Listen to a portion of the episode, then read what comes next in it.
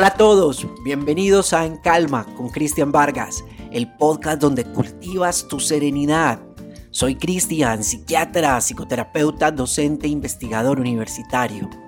En Calma es el espacio para que tú puedas aprender todo lo que necesitas para cultivar la serenidad. Deseo profundamente que seas feliz y que logres la tranquilidad.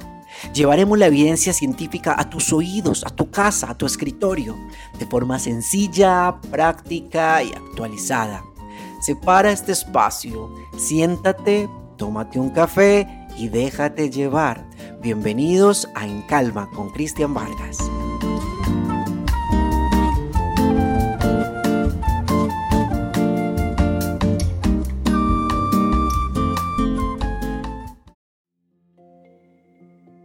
Hola a todos, me alegra inmensamente que estén aquí conectados en En Calma con Cristian Vargas. Espero que hayan podido descansar y reflexionar en esta semana mayor y que hayan podido identificar muchos elementos importantes para cambiar las fichas, mover y cambiar las estrategias y poder tener resultados diferentes frente a la salud mental y cómo cultivar el bienestar. Hoy tenemos un capítulo que es muy interesante y es muy importante para toda persona que esté deseando conocer mejor cómo funciona su mente y quiera escarbar sobre los pensamientos, cuestionarlos e incluso indagar sobre cuáles son las creencias centrales que hay veces uno tiene y que son las que le determinan lo que está pensando, lo que uno teme o incluso las falsas tormentas que se crean en nuestras cabezas. La terapia cognitivo-conductual habla de algo que es muy importante, que son los pensamientos automáticos y que son los que automáticamente, como su mismo nombre lo dice, nos llegan a nuestra cabeza de una manera rápida y que no alcanzamos a capturarlos. Hoy en este episodio vamos a hablar de cómo identificarlos, para qué identificarlos, qué características tienen y cómo esto nos puede servir en la vida cotidiana y en mejorar la ansiedad. No te muevas de ahí que este capítulo es importantísimo. Bienvenidos a En Calma con Cristian Vargas, el podcast donde cultivas la serenidad. Imaginemos que una persona inmediatamente cuando está comiendo con su pareja, su pareja coge el celular, mira la pantalla y no responde la llamada sino que inmediatamente apaga el celular o silencia el celular y lo guarda en su bolsillo.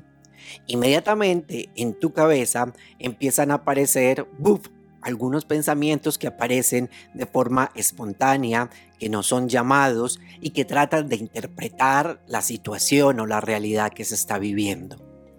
Cuando los humanos estamos interactuando con el mundo, con cualquiera de los estímulos por nuestros cinco sentidos, hace una interpretación muy rápida de la realidad. Esa interpretación tan rápida de la realidad que ocurre es una trampa muchas veces, aunque otras veces es benéfica porque nos ayuda a ahorrar espacio, tiempo y a responder de una manera adaptativa.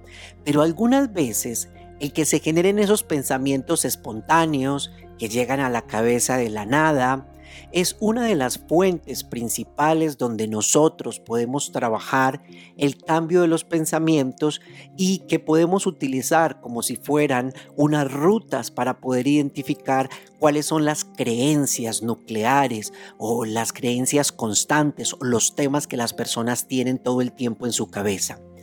Si esta persona tiene un tema en el cual hay mucha inseguridad, donde hay miedo al abandono y donde efectivamente eh, tiene temor de no ser muy eficaz en su relación de pareja, posiblemente la interpretación inmediata será esta persona me está siendo infiel.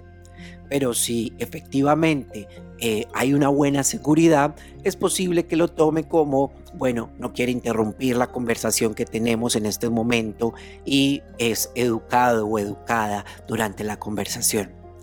Resulta que todo el tiempo, durante el día, desde que nos levantamos hasta que nos acostamos, están llegando a nuestra mente muchos pensamientos. Algunos de esos pensamientos son pensamientos que nosotros llamamos voluntariamente, donde hacemos análisis, donde hacemos deducciones, donde queremos recordar algo, pero de eso no vamos a hablar en este momento.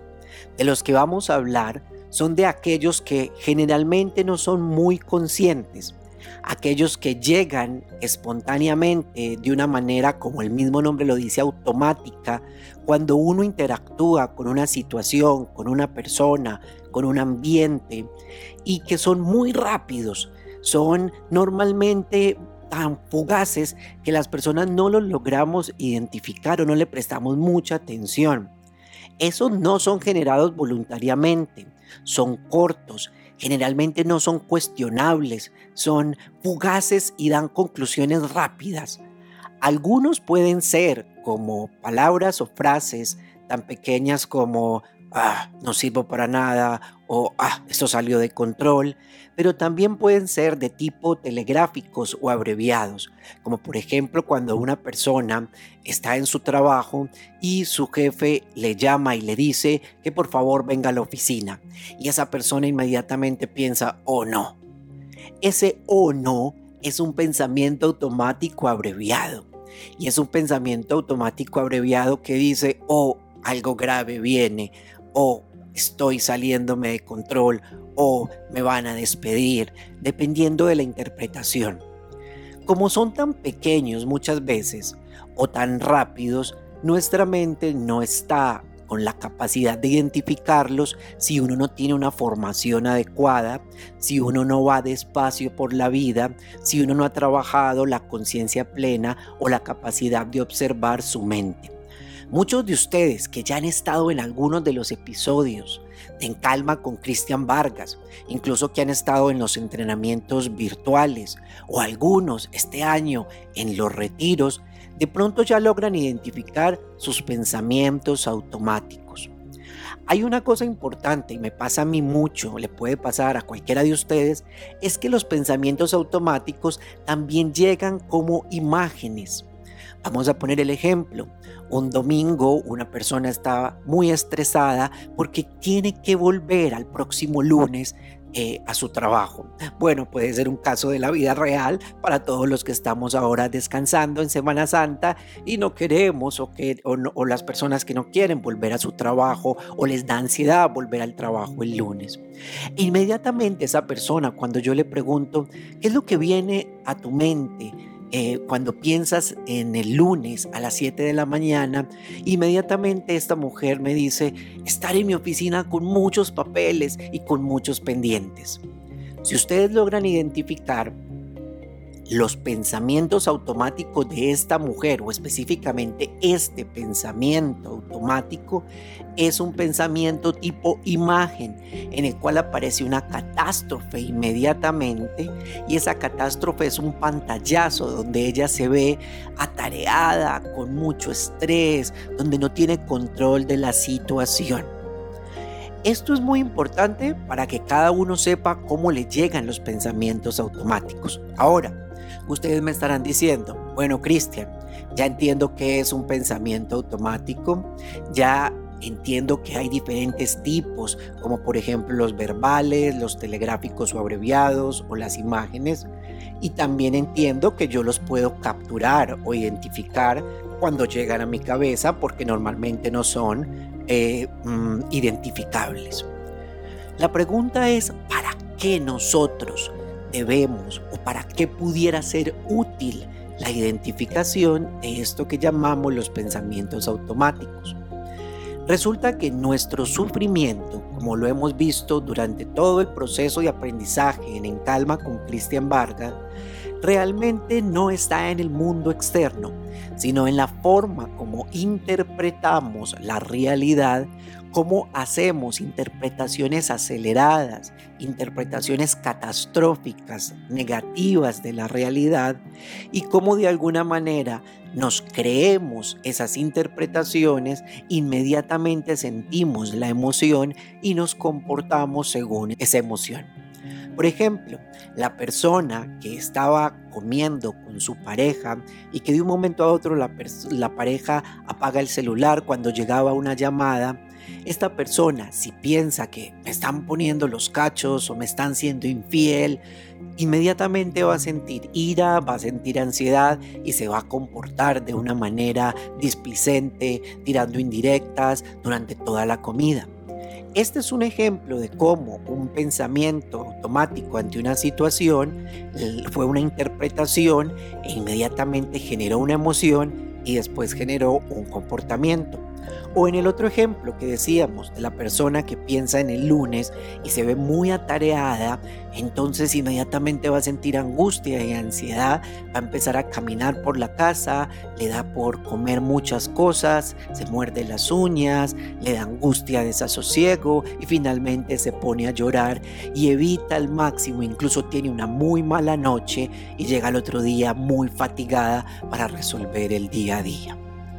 Aquí les he puesto algunos ejemplos sencillos para que podamos entender que los pensamientos automáticos nos generan emociones y esas emociones nos generan los comportamientos y que finalmente si yo logro capturar esos pensamientos de la misma manera como si una persona estuviera jugando tenis y tiene que estar muy pendiente de la pelota, o si un arquero está todo el tiempo en la portería y tiene que estar pendiente del balón, o si un celador tiene que estar muy al tanto de las personas que entran a la unidad o que entran a la empresa, nosotros en la medida que vamos desarrollando habilidades, vamos identificando qué pensamientos me llegan a la cabeza en este momento y cómo puedo yo modificarlos para disminuir el sufrimiento. Es muy difícil poder empezar identificando los pensamientos así de la nada, porque a veces estamos haciendo las cosas de la cotidianidad que pueden ser automáticas. Una de las fuentes o uno de los puntos que nos puede ayudar muchísimo para identificar nuestros pensamientos automáticos es cuando estamos presentando una emoción o cuando tuvimos un cambio emocional brusco, preguntarnos qué está viniendo a mi mente en ese momento. ¿Qué está viniendo a mi mente en este momento en el cual yo venía muy bien y me bajoneé? O si lo quiero hacer en un análisis retrospectivo, ¿qué estaba pensando en ese momento cuando ocurrió esa situación? Voy a poner un ejemplo. Una mujer de 22 años está cursando su segundo semestre de derecho. Está muy motivada y está animada y está en una reunión con sus compañeros haciendo un trabajo. Y la están haciendo en la cafetería de la universidad. Ella está contenta, está tranquila y van a ir a comprar algo para comer. Inmediatamente, cuando todos están pidiendo las cosas, una de sus compañeras le dice, ¿y tú vas a pedir palito de queso? Te vas a seguir engordando. Inmediatamente el estado de ánimo de esta mujer baja. Una de las cosas fundamentales sería meter ahí la pregunta, oye, cuando te bajoneaste, que tu compañera te dijo que si te ibas a engordar por comprar un palito de queso, cuál fue el pensamiento, qué fue lo que llegó a tu cabeza, es una fuente importante de yo poder reconocer cuáles son esas creencias que la persona tiene y después esas creencias mucho más nucleares o más centrales que nos ponen sufrimiento. Entonces ahí, cuando yo le hago la pregunta a la paciente, ella fácilmente me puede decir, inmediatamente pensé, ella tiene la razón, soy una gorda marrana. Y se activó un núcleo de información donde ella estaba muy insegura sobre su cuerpo, sobre su peso y donde tenía algunos supuestos en los cuales decía que solo una persona era valiosa si era delgada o si tenía un peso determinado. Yo quiero que ustedes en el día a día, durante esta semana, puedan identificar los cambios emocionales. En los momentos que tengan ansiedad, se pregunten qué pensamiento tengo en mi cabeza en este momento. En los momentos que aparece ira, que llegue también a su mente qué pensamiento llega a su cabeza. En los momentos que aparece tristeza y que yo venía bien, también que puedan identificar qué pensamientos llegan a mi cabeza. Esto nos va a dar muchísima información, información que hemos ignorado durante mucho tiempo. Uno puede, cuando cuestiona un pensamiento de estos, cambiar el desenlace de la emoción. Por ejemplo, esta chica, si tuviera la habilidad para identificar, hoy me bajoneé, y está en la fila mientras está comprando la comida para sus compañeros y dice, hoy el pensamiento que me vino a la cabeza fue que soy una gorda y que efectivamente mi compañera tiene la razón. Pero este pensamiento no me sirve porque es extremista, es polarizado o es de un extremo completo. Efectivamente un palito de queso no va a cambiar mi régimen nutricional y efectivamente yo ya he trabajado que no necesariamente yo soy amada por mi peso, sino que soy amada por otros valores fundamentales. Si la persona ya ha podido trabajar un poco todo esto, pues inmediatamente es capaz de regular la emoción y salirse de la situación. Pero si la persona ni siquiera conoce qué son los pensamientos automáticos, no sabe que se pueden capturar, no sabe que se pueden cuestionar, pues efectivamente va a tener tristeza. Cuando tiene tristeza haciendo la fila, va a comprar simplemente una manzana, se va a comer una manzana, durante todo el día va a estar aburrida, en las horas de la tarde ya no almuerza y efectivamente empieza toda esa bola de fuego que va creciendo, es que va creciendo y que se apodera del paciente desde el punto emocional. Entonces, acá, muy importante, y para resumir el episodio de hoy, nosotros conocemos el color de nuestra piel, conocemos nuestra estatura, nuestra, em, digámoslo así, el color, nuestra raza, el color de nuestro cabello, el peso, pero pocas veces conocemos cuáles son los pensamientos automáticos que llegan a nuestra cabeza. Para concluir, los pensamientos automáticos son aquellos espontáneos, rápidos, que llegan cuando se interactúa con una situación, que pueden ser como palabras, como frases, abreviaturas, pero también pueden ser como imágenes. Esos nos generan emociones, nos generan un comportamiento que finalmente es como sufrimos los humanos. Una de las pistas que hoy estoy enseñando para identificar los pensamientos automáticos es cuando cambias de emoción de un momento a otro, de lo que se siente en el cuerpo, de una emoción de ansiedad, de tristeza, de culpa, de alegría, de decepción, pregúntate, ¿qué llega a mi mente? ¿Cuál es ese pensamiento automático? E incluso si tienes la posibilidad, anótalos en tu blog de notas, en un archivo de Word, en cualquier papelito y empieza a identificar cómo esos pensamientos automáticos tienen la tendencia a repetirse cuando vuelve a ocurrir una situación similar. Y esto será una fuente de cuestionamiento importante para disminuir el sufrimiento a nivel mental. Espero que si este capítulo te sirve de algo, pues lo puedas compartir de pronto también que puedas hacer los ejercicios en la semana, porque esto va a facilitar que tengas un aprendizaje de mayor calidad. Cuando el conocimiento pasa por la experiencia, efectivamente se solidifica y la persona cree lo que estoy planteando aquí. Siempre lo he dicho y como lo he dicho en los libros, para los que de pronto no, no han estado en contacto con los libros Vida de Monos y todo es prestado, no se crean nada de lo que yo les estoy diciendo. Experimentenlo en el día a día y efectivamente ustedes identificarán el valor o la importancia de cada una de esas experiencias. Les mando un abrazo bien grande y espero que tengan un inicio de semana muy tranquila si llegan pensamientos automáticos de cómo va a ser el inicio de la próxima semana laboral, que los puedan cuestionar, que los puedan neutralizar y que efectivamente puedan conectarse con serenidad. Un abrazo y nos vemos en el nuevo episodio de En Calma con Cristian Vargas. Oye, ¿qué esperas para bajar los libros gratuitos? Todo es prestado y vida de monos Muchas personas ya se han beneficiado de ellos.